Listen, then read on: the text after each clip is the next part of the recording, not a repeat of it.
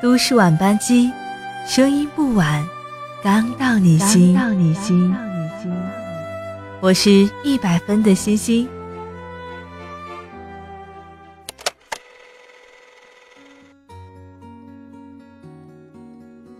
我的声音不晚，可以陪你回家，伴你入眠。最近发现朋友圈的朋友们，可能是因为水逆，都特别的消极。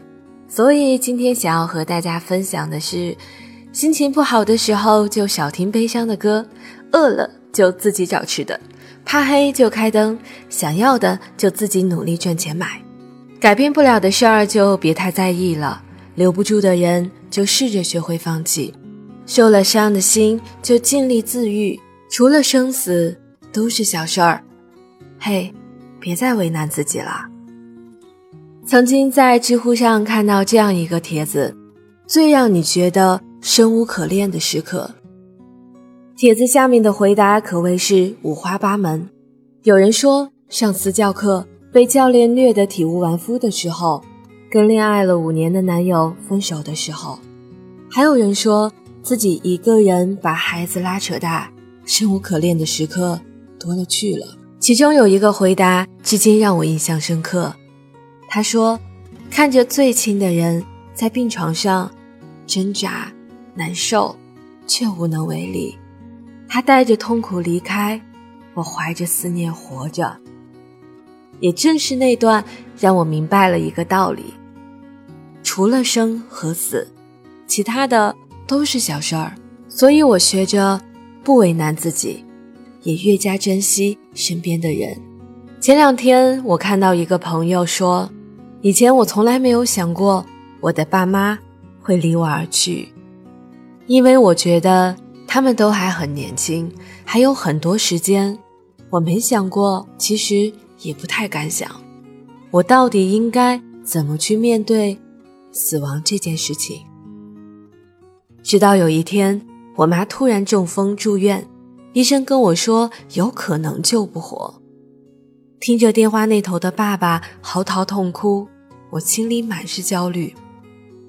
一向坚强的爸爸，面对伴侣可能将永别的情况，也无法掩饰内心的痛苦。而我自己曾经害怕出现的事情，终究还是要发生了。以后要好好活。我觉得自己好像已经死了很久很久。这是妈妈奇迹般的痊愈后跟我说过的一句话，那也是我第一次强烈感受到。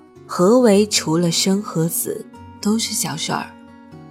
从那以后，我对生命有了深深的敬畏感。一直以来，我也觉得自己是一个嘻嘻哈哈的小姑娘，说生死都还太早了。但随着年纪的增长，因由岁月的馈赠，我渐渐意识到，死亡是每个人都要学着正视的课题。不管是你自己，还是身边的亲人和朋友。无关恐惧，只关迟早。面对亲人分别的伤痛，你不必假装坚强，可以难过，可以当众痛哭，只是要记得，当你哭过之后，你要学会接受岁月带给你的成长，带着一份珍惜，一份敬意，去过好自己未来的日子。我常常听到失恋的人说：“没有你，我也活不下去了，死了算了。”他刚结束了一段十二年的爱情长跑，那个曾经说过不管他能不能生育都要跟他过一辈子的人，到了结婚年龄，突然就食言了。十二年的相伴，最后换来的是一句“对不起，我需要传宗接代”，这对他来说无疑是致命的打击。分手后，他辞职在家，不吃不喝，甚至试图自杀。后来，她搬去和闺蜜一起住了三个月，听她倾诉，陪她吃饭、逛街、旅行。慢慢的，她的生活回归正轨。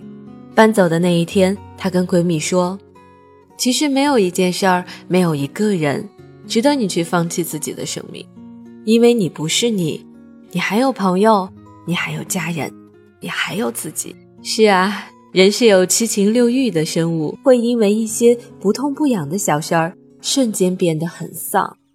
出门摔了一跤，便会抱怨不休，毁了一天的好心情。老板多给你交代了些任务，便觉得被针对，钱少事儿多，满身戾气。可是你有没有发现，人也是很容易知足，一句早安、晚安，一个眼神，一个动作，也能让你开心一整天。所以无需过于纠结眼前的小烦恼。毕竟，能让我们快乐的事儿真的太多了。生活不完美，但并不代表它不美好。人生之旅，冷暖自知。做好眼前事儿，珍惜身边人，走好脚下路。只要还活着，就每天认真洗脸，多读书，少熬夜，内外兼修，继续善良，保持爱心。岁月会让你成长到不再轻易的在人前矫情。不再四处抱怨以求宽慰，而是学会自我消化，笑着往前走，将美好的都留在心底，将遗憾的都随风散去。大学的时候，我因为外爷突然的病逝，需要着急赶回家。坐在车上的时候，我突然收到月月给我发了一条短信，他让我不要难过，然后说。且行且珍惜，然后从此我就把这句话记在了心里。很多时候，我都对自己，还要对身边的朋友说：“没关系，且行且珍惜。”所以今天我也想把这句话送给大家。生活有太多的不如意，但是只要我们且行且珍惜，真的会发现很多意外中的。美好事物。希望你今晚做个好梦，晚安。